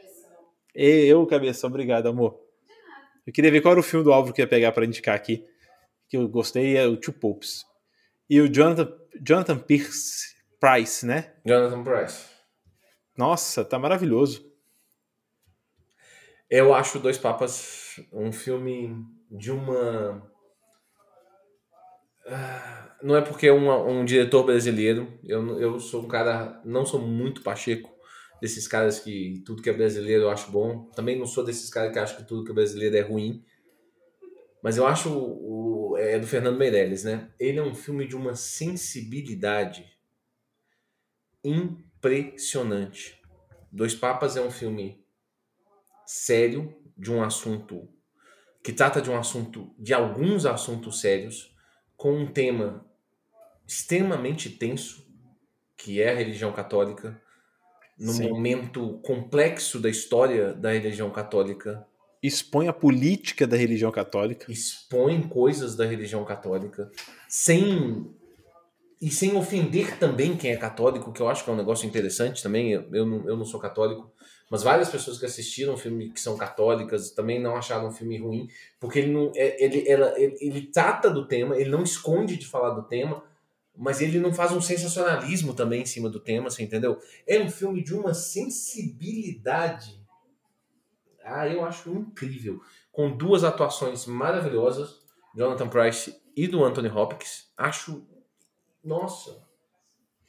Eu queria muito que tivesse acontecido. Sim, eu, eu- todo filme né, melhora o drama, mas eu queria muito ter tido essa virada realmente do, do, do, do Papa anterior, o Papa alemão lá, né? Que do jeito que termina, como que ele desenhava o, o argentino, né? E tudo mais, e como que ele tinha uma política mais ferro e fogo, e como que depois da volta, né? Ele aceita, né? Abdicar e tudo mais, e dá um apoio pro, pro argentino. E como que ele também foi bem massacrado, né, e por tudo, expor algumas coisas. É, é bem interessante. De novo, expõe alguns podres, né, da, da parte política, né, porque ali estamos falando de poder ainda, né. Sim, sim. Sem dúvida. Nada mais que é o poder. Sim, eu, eu acho isso. E para nós brasileiros, assim, ele tem uma característica curiosa, né? Porque ele conseguiu colocar uma coisa que é o tema do futebol junto, né? Sim. E tem essa questão, porque o Ratzinger é alemão e, e o Papa, o Bertolho, ele é, ele é argentino, né? Então, assim, e a Argentina e a Alemanha jogaram a final da Copa do Mundo aqui em 2014. Cara, é muito legal. Esse finalzinho é muito legal. Essa parte é muito legal. É, e existe um conceitozinho de que tipo assim, a história tá acompanhando um pouco a história do futebol assim nesse período. Cara, é, é, é bem legalzinho. É um filme, é um filme muito sensível. É um filme muito sensível. Eu gosto muito dele, tá na minha lista. E acho que pra terminar então, Júlio, eu vou falar o último, não é o último da minha lista que eu tenho outros, mas eu quero citar um também do Amazon Prime, que não é Guerra do Amanhã. Guerra do Amanhã está no, no Amazon Prime, viu, Marcelo? Mas é um Mas graças a Deus não indica a Guerra da Manhã, não. É. Pode assistir, Marcelo. E vai- volta aqui depois e xinga com a gente. É, merece um episódio de. Sim, já gastamos tempo xingando esse filme. Não, xingando não, desculpa. Criticando o filme aqui. e eu gostaria de criticar mais. Sério? É muito bom, sério. Assista. É, Eu acho, acho um filme bem, bem, bem abaixo, assim. Talvez é a expectativa, né? A questão da expectativa. Eles te Não, prometem não é um não. filme. Não é não. ele tem uns pontos de, de, de, de, negócio complicado, uns pontos de história complicado. O filme se contradiz, esse acho que talvez seja o ponto principal dele. Mas falando de um filme sutil, de um filme com uma sensibilidade muito bacana, eu quero dizer Uma Noite em Miami, da Amazon Prime. Uma Noite em Miami é um filme que é uma. Ele não é real. Ele não. Ele, ele é baseado em fatos reais, mas ele não é a realidade. Ele junta, lá nos anos 70, personagens uh, importantes, uh, ídolos uh, da cultura negra, como se eles reunissem numa determinada noite.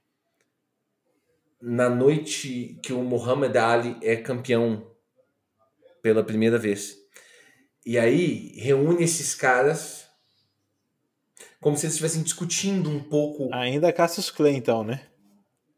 E, não. No processo dele se tornar, sair de isso, exatamente no processo dele deixar de ser Cassius Clay para ser Muhammad Ali. Exatamente esse processo. E essa história, ela não é. é ela, Já é, quero ver. Não, ela é mais incrível ainda porque você pega personagens que eles, eles arredondam ao, ao é, eles, eles viveram um pouco dessa história, porque tem ali o Malcolm X. O Malcolm X é um, uma parte importante da transformação do Cassius Clay em Muhammad Ali, uhum. né? E isso é uma parte mais ou menos real do filme. E outras relações do filme também, porque são outros dois personagens, que é um jogador de futebol americano, inclusive, né, né, o Marcelo tá aqui. Tem um jogador de futebol americano, um cantor, uh, um músico importante da cultura negra, e é como se eles estivessem convivendo ao mesmo momento juntos, como se algum dia eles se juntassem todos eles. E essa noite em Miami, ela nunca aconteceu na prática, ela não aconteceu, mas ela aconteceu em outros lugares, assim, dizem que o Cassius Clay é, um conversava com um, outro conversava com o outro, eles pegaram todas essas histórias que, que correram durante algum tempo. Em algum paralelos, tempo, em algum momento diferentes, e eles juntaram numa noite. na noite. Caramba, que conceito! É um conceito muito interessante e eles. E, e é muito sensível. É mais uma vez, é, é, parece. Eu quero fazer uma, essa correlação que eu fiz na minha cabeça agora com Dois Papas. É, é isso. São dois filmes muito de uma sensibilidade, sabe? Quando o diretor, você vê a mão do diretor ali fazendo aquele filme ser abordado de uma maneira tão sensível, tão inteligente, tão sutil, falando de temas importantes, falando de temas muito importantes e vendo uma outra uma outra visão dos personagens. O Marcelo gostou da indicação. Cara, é um filme melhor do que a gente fala dele. Eu não quero gerar uma expectativa muito alta, não, mas é um filme. Se você gostou de Dois Papas, você pode assistir Uma Noite em Miami com muita tranquilidade, com muita tranquilidade, que é um filme. Que filme gostoso de assistir.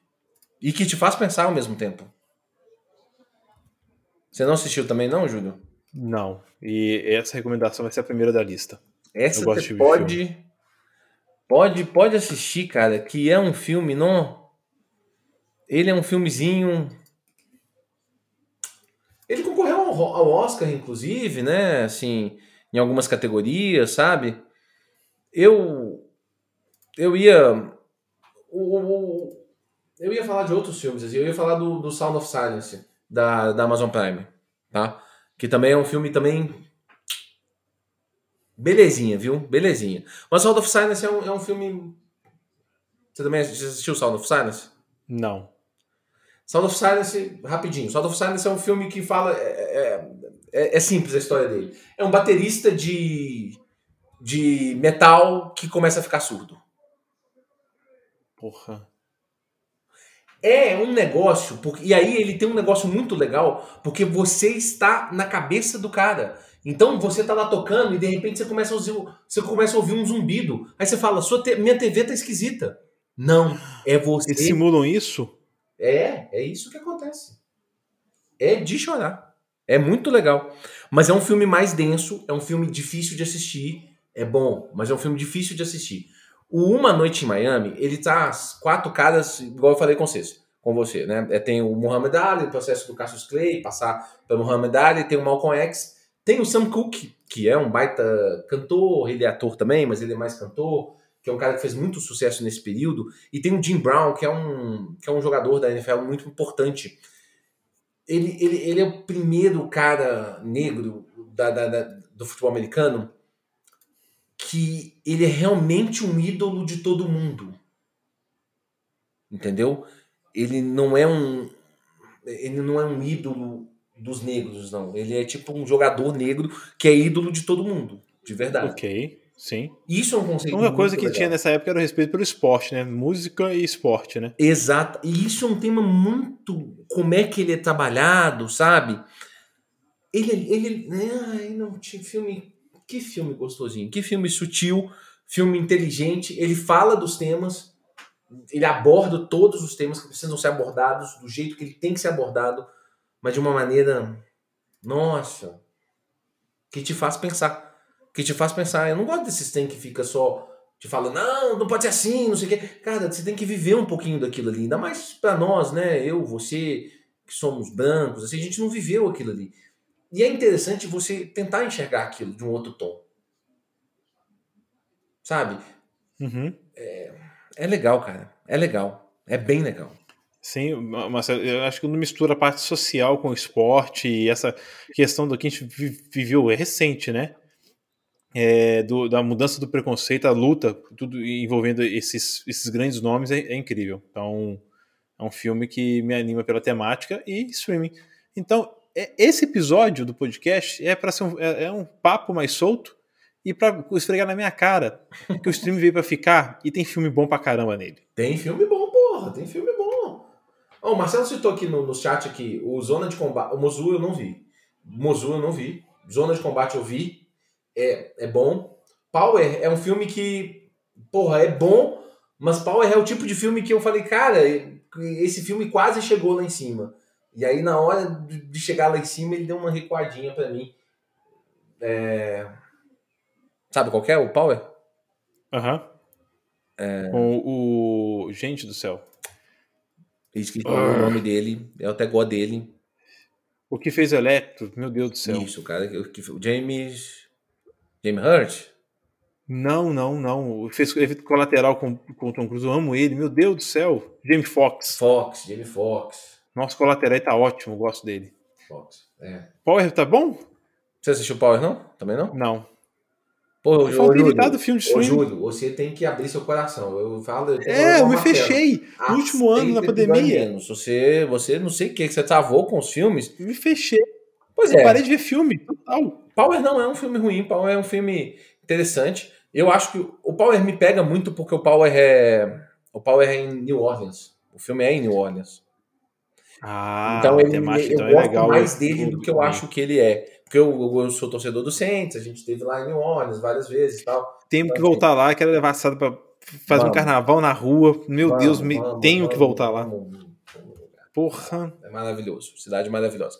Mas assim, então ele me compra nesse aspecto, assim. Eu, eu gosto mais dele do que eu acho que ele é, quando eu penso, assim, sobre ele, né? Zona de Combate eu também gosto, também é um filme... O Mozu eu não conheço, na verdade. Mas... Tem muitos bons filmes, eu, eu Júlio. Tem demais. Se for que aqui é a noite inteira, a resenha só vai, só estende. Mas como também é um podcast, A gente tem que terminar ele. E para não virar uma novela e as pessoas terem que assistir esse podcast igual irlandês, em seis partes, Eu só quero dizer. Deixa eu só citar: Sete de Chicago, Roma, que a gente não falou, é, Vest of Night, também, ok. Vastidão da Noite da, da Amazon Prime, que é um filme muito cult, mas muito bem falado. Tem muito filme, cara. Eu tem vários filmes aqui da, da lista que eu não. Tem o Homeland também, que eu, eu não sou um gigantesco fã. Tem muito filme, Júlio. Vença. Tô te falando, meu coração tá- tava muito pesado. Soul é um filme também que saiu direto pro streaming. Não, mas era um filme feito pro cinema. Tá. Disney, infelizmente, igual a Warner, HBO, esses caras é, fazem filme pra cinema. Eu tô falando de que a Amazon não, é, não era cinema. Apple TV a- a- não era pra cinema. Então, são produções ah, de, de pessoas que estão realmente investindo né, em filmes para o seu streaming direto. Aeronautas da. Amazon Prime. Também Muito não. filme, Você- cara. Muito filme. Isso vai no conteúdo pro nosso site, o barprincesa.com.br. Aeronautas um é aquele ator que você gosta, inclusive. Não gosto de tantos, qual deles? O, o do. O do Garota Dinamarquesa, do. Ah, tá. Gosto dele pra caramba. Amazon que fez Prime. o Harry Potter sem. Sem Harry Potter. Harry Potter sem Harry Potter. Gosto desse ator, gosto dele. Gosto muito do Garoto Dinamarquesa. Ele é incrível. Um filme interessante. É o Ed Redmayne. Isso. Ele é fantástico. Fez o Stephen, o Stephen Hawking. Sim. Ele manda bem pra caramba. Teoria de tudo, Garoto Dinamarquesa, É, Animais é ator, Fantásticos. Ele é. Ele manda bem. Gá, puxa pra nós. Indicação de filme, acho que tá aí, né? Hoje não precisa ter indicação. Pô, hoje tem 70 o episódio é sobre indicação. Então assistam, por favor. É desses, na verdade. Vamos, vamos fazer uma indicação desses todos. Acho, cara, Beast of No Nation é, é, Obrigatório. é um filmezinho que tem que ver. Tinha que ver. Se você não assistiu, é um filme, eu acho que é mais, mais tapão na cara, mas assim. Eu acho que eu acho que ele é a dica principal. Se você quer assistir um negócio leve, vai no Dolomite. Dolomite é muito engraçado e ao mesmo tempo bom também.